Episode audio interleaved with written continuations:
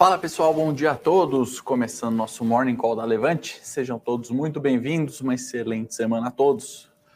Uh, hoje, bom, quem quiser deixar as perguntas também no final, pode ficar à vontade, pode mandar nos comentários. A gente vai responder a todos na medida do possível. Se não, mandem aí nos comentários ao vivo. A gente vai sempre comentando, né? Semana extremamente importante para a renda variável, né? Extremamente decisiva, eu diria. Tem decisão de Banco Central Fed, BCE na uh, quinta-feira faz um comunicado importante, a gente já vai detalhar cada um deles, né? E também a agenda aí da semana carregada. Hoje é um dia, agenda relativamente vazia, né? A gente praticamente não tem nada. Tivemos Focus, que saiu agora há pouco, projeção de PIB para baixo, Selic para cima, uh, tudo mais constante ali, sem grandes novidades. Antes, passando aqui pelos mercados, né? China fechou em alta de 0,41, Japão, índice Nikkei alta de 0,71. Europa, tudo no verdinho, tudo no positivo. Semana começou mais tranquila, pelo menos por hora. E petróleo subindo também, oscilando bastante o WTI enquanto eu preparava o Morning Call, oscilação ali de menos 0,05 até mais 0,14, oscilando bastante nessa faixa de preço. Brent, última vez aqui em alta de 0,12. Então, um começo de semana aí um pouco mais tranquilo, mas agenda extremamente carregada. Né? A Europa, acho que no terreno positivo, aquelas restrições do Reino Unido, na realidade, né, um pouco mais tranquilas, né? Boris Johnson evitou ali um lockdown, né, como, se, como a gente estava preocupado, né, o mercado estava preocupado com isso na última semana. Tem uma restrição, né, tem o reforço ali para uso de máscara em locais fechados, locais públicos, transporte, mas acho que um tom ali mais tranquilo quanto à preocupação ali da Omicron, variante do coronavírus, né? A última variante uh, do coronavírus. Ali a expectativa do mercado também é para manutenção da taxa de juros, né? Na, na Inglaterra, o Bank of England, a expectativa é que se mantenha ali em 0,1%, né? Uma taxa de juros bem longe dos nossos padrões brasileiros. Bom dia, Wesley, Thiago, Ricardo, Isaac, sempre aí com a gente, a galerinha. Guilherme, sejam bem-vindos aí. Iniciando ali, passamos só um panorama de mercado e o começo ali que a Europa no terreno positivo, né? Talvez o, essa tranquilidade aí quanto ao Reino Unido, as restrições, pode dar um tom melhor, né? Esperado também na quinta-feira, Banco Central Europeu poderia encerrar o PEP, né? Que é aquele programa de eh, de recompra de ativos, né, estímulos monetários, assim como a gente fala nos Estados Unidos do tapering, a gente vai falar já já dele, né? Tem o Pandemic Emergency Purchase Program, que nada mais é do que um programa de estímulo em virtude da pandemia, a expectativa, né, que na quinta-feira o Banco Central Europeu anuncia ali o mercado uh, sobre a retirada, né, dos estímulos, isso que está acontecendo nos Estados Unidos, os comunicados estão vindo gradualmente, né, justamente para não assustar o mercado, ou seja, menos dinheiro na economia, menos liquidez, geralmente o mercado financeiro toma um susto. Dessas, dessa vez, né, os bancos centrais pelo mundo estão ali extremamente cautelosos quanto aos comunicados, né? Também é, o Banco Central Europeu fará isso um dia após, né? A expectativa é que ele faça isso um dia após, né? Isso é quinta-feira, da quarta-feira do Fed, né? Que vai ter uh, decisão sobre a taxa de juros americana e também, né? Sobre o programa ali de recompra de ativos, o famoso tapering. Né? Esse nome surgiu em 2013, né, quando se falou pela primeira vez, uh, o presidente do Banco Central americano na época era o Ben Bernanke, e que ocorreu? Naquela época, né, ele anunciou que retiraria os estímulos, isso era 2013, em uma data futura. Né? O mercado se assustou com isso, né? se assustou com a retirada de estímulos, e aí, de fato, as bolsas caíram pelo mundo, isso era em virtude do quantitative easing que tinha começado lá na crise do subprime em 2008.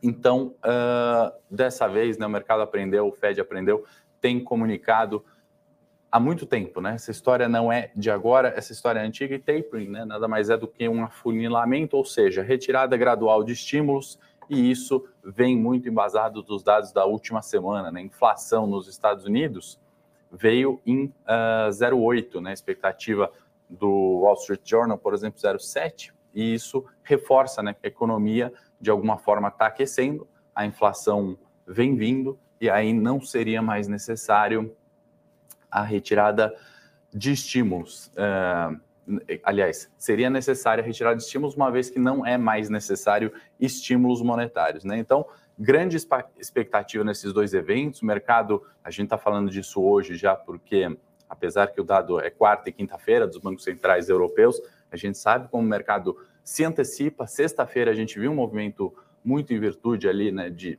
dados de emprego, inflação, e aqui não é diferente, né? A ata do Copom na terça-feira, viemos de um comunicado mais duro, aquele aumento de taxa de juros. Uh, então, isso certamente vai ditar o ritmo dessa semana. E pela manhã, brincava aqui com os outros uh, colegas de trabalho, né, que é uma semana decisiva. Né? Esse, esse, essa semana, de fato, realmente bastante importante, ao meu ver, né, para a renda variável também renda fixa. Né? Lembro que lá atrás, quando houve, de fato, o encerramento, né, a renda fixa, os yields, né, a taxa de juros de renda fixa disparou, né? Eu acho que isso a gente já viu aqui, né, no, no, no, juro futuro, janeiro 25, isso já ocorreu, a gente já bateu a casa dos 12,80. Recentemente, mesmo após esse copom duro, os juros futuros, né, não, não curto prazo, mas janeiro 25 para frente, deram uma recuada ali, os mercados não continuaram precificando o risco. Né? Então, acho que hoje, né, vendo o comunicado da última semana, talvez esse choque, né, um comunicado mais duro, possa ter possibilitado uma tranquilidade, né, entre aspas, pelo amor de Deus, quanto à inflação. Né? De fato, inflação uh, fugindo da meta, na casa de 10,90 aqui, era necessário, ao meu ver, obviamente, um comunicado mais duro, obviamente, uma taxa de juros uh, condizente né, com inflação na meta, sem desestimular economia. Nesse sentido, é, nosso ministro Paulo Guedes comentou ao longo da semana, né, no final de semana, sobre não concordar com a desancoragem das expectativas, né, que a gente falou aqui no Morning Call ao longo da semana, do comunicado do Copom, é, que ele não concorda ali com o Banco Central, né, comunicando sobre a desancoragem das expectativas de inflação. Aí aqui eu humildemente discordo do nosso ministro da Economia, de fato, uma inflação vindo, né, muito forte e ele ainda falou que os BCs pelo mundo, né, até separei a frase aqui, estariam dormindo ao volante, né, dizendo que não seria é, necessário ali esse aperto monetário. Eu sou da tese que, de fato, essa inflação não é, é temporária assim e faz muito sentido, né? Acho que os bancos centrais estão sendo bastante diligentes, né? Eu acho que isso, de fato, pode um, beneficiar, no final das contas, né? um, um o investimento em ativos de risco, né? uma vez que se tem uma cautela, que se tenha a ancoragem das expectativas, que, ao meu ver, não estão ocorrendo. Né? E aí, no final das contas, ele também elogiou o trabalho do, do Campos Neto, presidente do BC, falou que, enfim, é, concordava ali, é, confiava no trabalho do Campos Neto e comentou também sobre que ele não era favorável ao rompimento de teto, né? O, o preferir um waiver, que é quando você dá um prazo maior para um pagamento da dívida, né? Isso em virtude da PEC dos precatórios, respeitar o teto colocado ali no alguns anos atrás, né, para controlar os gastos do governo. E aí eu acho que uh, faz muito sentido o que ele falou, né? Porque no sentido uh, de PEC dos precatórios, né, acabou uma votação ali no momento talvez inoportuno, né? A gente já não, não tinha muito espaço no orçamento, a gente estava no meio de uma pandemia, de fato ali o, o teto ficou baixo, mas não estou defendendo o rompimento de teto, pelo amor de Deus, isso é de fato ruim para o mercado, mas uma discussão prévia, né, antes disso, quando começou a pandemia, sobre é, as despesas futuras, né, o orçamento, eu acho que tudo isso é muito demorado, às vezes muito atrasado. Inclusive, se eu não me engano, essa semana, né, a gente vai ter uma votação do orçamento de 22, né? Acho que a gente poderia ter um planejamento maior quanto a isso, né? O Manuel está perguntando qual a expectativa para dólar e índice, né? Eu acho que se a gente fizer um exercício de futurologia, Manuel, dado os fatores que a gente tem agora pela manhã, as aberturas, provavelmente é, índice pode ser para cima, um dólar provavelmente para cima também, mas uma alta relativamente contida. E aproveitando a pergunta do Manuel, abrir um parênteses aqui para comentar sobre a Turquia, né, que a situação econômica lá é bastante desafiadora, né, a lira turca renovando uma mínima histórica frente ao dólar, né? Isso sim lá, uma desancoragem total de, de expectativas de inflação, de moeda, de confiança é, na retomada econômica. Isso sim, é, trazendo exemplo da Turquia, isso sim é grave, né? Quando a gente é, tem a desancoragem das expectativas, né? Por isso que eu discordei ali das falas do ministro, né? Com toda a humildade, pelo amor de Deus, que uh, obviamente um comunicado duro, né? Muitas vezes traz um, um reforço ali, né? Uma credibilidade para a autoridade monetária, consequentemente para o país. Então, trouxe o exemplo da Turquia só para a gente ter atenção né, no cuidado que a gente precisa quando tem uma inflação, ainda mais com o nosso histórico aqui no Brasil. Vamos esperar uh, a ata do, do Copom né, amanhã. Acho que eventualmente pode até vir uma ata menos dura. Vamos pensar aqui em alguns cenários. Né? Vindo uma ata menos dura, pode ser que o mercado se anime, né, entenda a, que a subida de juros está cravada, né? já tem mais um e-mail cravado para a próxima reunião, mas um comunicado menos duro ali quanto é, a, a, desancoragem das expectativas. Estou né? colocando um cenário aqui é, diferente do consenso. Né? Outro cenário pode ser, de fato, a, o reforço né, do comunicado mais duro e, eventualmente, isso pode ser positivo para os mercados, como a gente observou né, na última semana. Vou pedir para a produção é, compartilhar a tela, por gentileza, e a gente vê isso nos preços, a gente complementa aqui uh, a, a, análise do Ibovespa e, e a perspectiva para hoje e para a semana à frente. Né? Bom, então aqui no nosso desenho né, que a gente vem fazendo ao longo dos nossos morning calls, o canalzinho de baixa permanece aqui desenhado, né? houve esse rompimento, e aí na nossa análise, né, se uh, Bolsa faria esse essa correção até os 105 mil pontos, né? A última sexta-feira foi um fechamento bastante positivo, né? Apesar da tentativa aqui, né, do suporte nos 105 mil pontos, a sexta-feira foi positiva, a gente veio fechar acima do 107, né? Do ponto de vista de análise técnica, isso é bastante positivo, né? Poderia continuar esse movimento de alta aqui, né, que a gente espera, e algo que a gente já pode fazer é esticar essa linha aqui de resistência, né, que a gente vem falando dos 110 mil pontos, né? Obviamente, deixa eu tirar um pouco o zoom aqui, e aí seria uma primeira resistência, né? Um primeiro alvo aqui na, na valorização do Ibovespa, né? na retomada desse ponto aqui.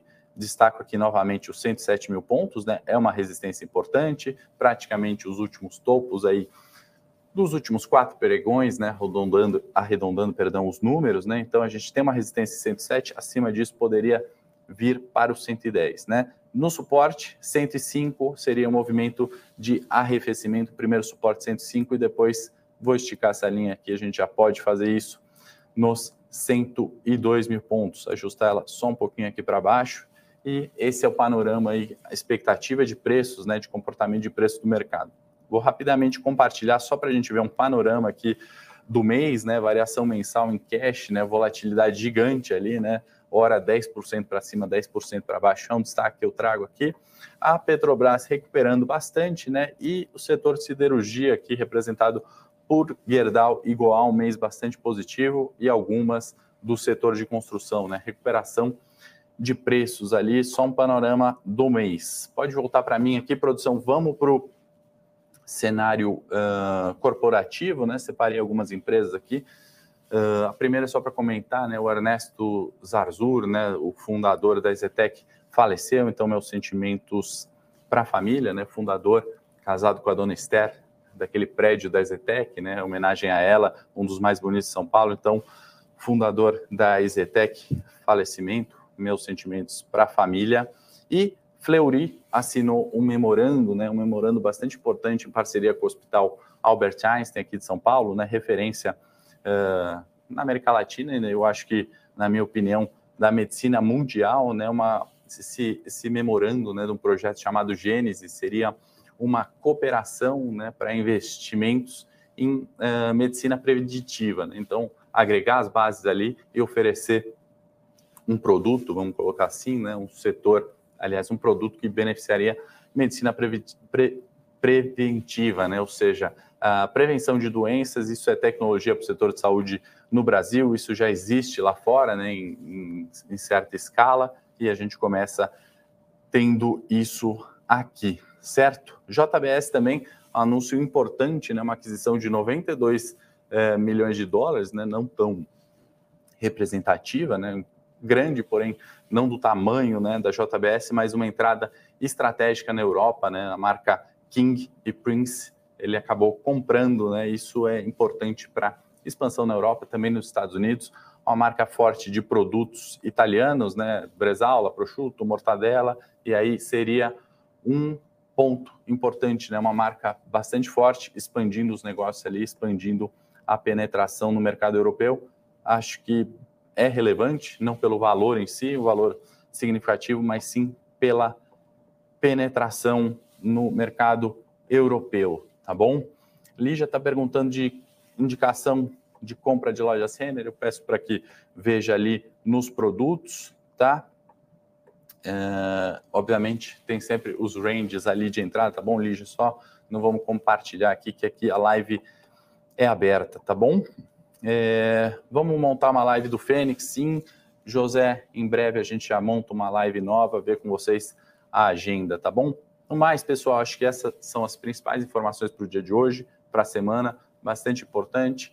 Abertura aí, uh, se seguir a Europa mais tranquila no dia de hoje, na né? expectativa positiva, pelo menos por hora aqui. No mais, se vocês quiserem, deixem as perguntas aí no comentário. A hora que a live fechar, a gente vai respondendo vocês, tá bom? Obrigado pela presença, uma boa semana a todos, bons negócios e até amanhã.